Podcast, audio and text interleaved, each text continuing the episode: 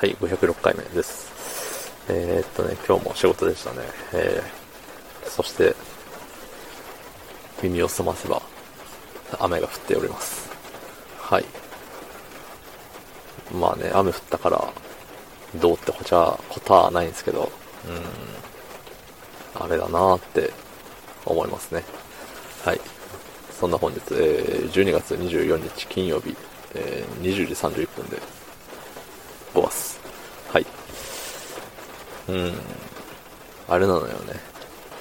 昨日、あの、何、クリスマスだから、なんとか、みたいな言ってたんですけど、まあ、あの、仕事をしている私には全く関係のないことでして。でもね、やっぱり、昔ってね、クリスマスってウキウキしたよねって思うんですよ。なんか小学校とか中学校の時ってやっぱりね、親からクリスマスプレゼントがね、いただけるわけで、そのために日々いい子いい子してね、テストでも怒られる点数は取らないように、それなりに勉強しつつ、みたいな。そうそう。やっぱね、あるあるだと思うんですよ。12月が近づくにつれてなんか悪いことをしそうになると、そんなんじゃクリスマスプレゼントもらえないよ、みたいな。脅しをかけられて、ひーごめんなさい、みたいな。ね。どのご家庭でもあったんじゃないでしょうか。うん。ね。まあ、それがいつしかね、なんか20、12月24日が全然楽しみじゃなくなってきて、まあ、そのね、あの、リア充爆発しろみたいな、そういうことで楽しみじゃなくなったわけじゃなくて、もう純粋になんか、もう普通の日やんっていう認識になってしまって、これが大人になるっていうことだよなって思いました。はい。ねだって、昔ね、それこそ小中高までかな？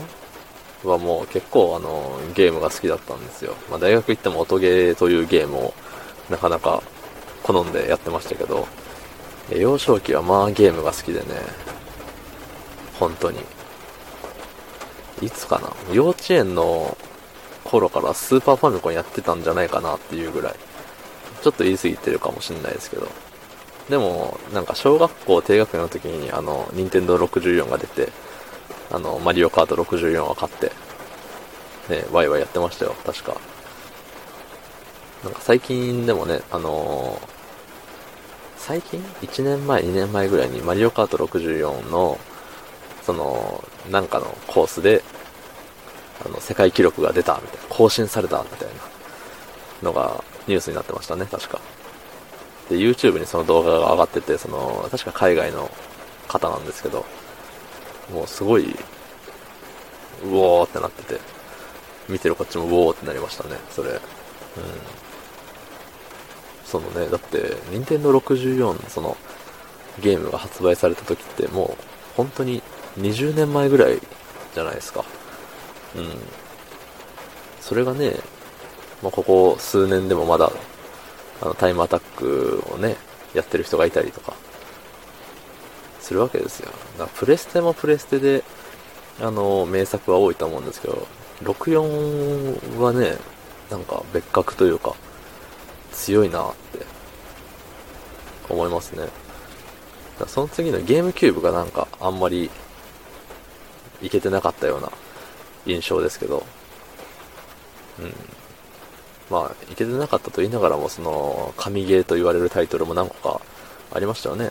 あの、カービィのエアライドとか、スマブラとか、あと何？その辺？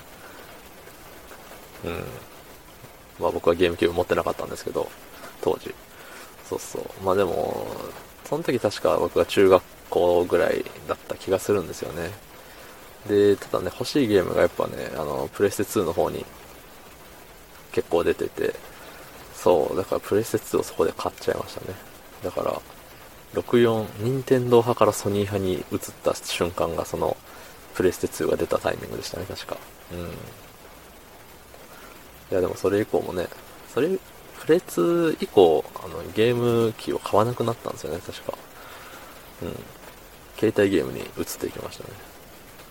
まあ、そんな携帯ゲーム編はまた機会があればお話できればと思います。誰も興味ないけど。はい。昨日の配信を聞いてくれた方、ありがとうございます。明日もお願いします。はい。ありがとうございました。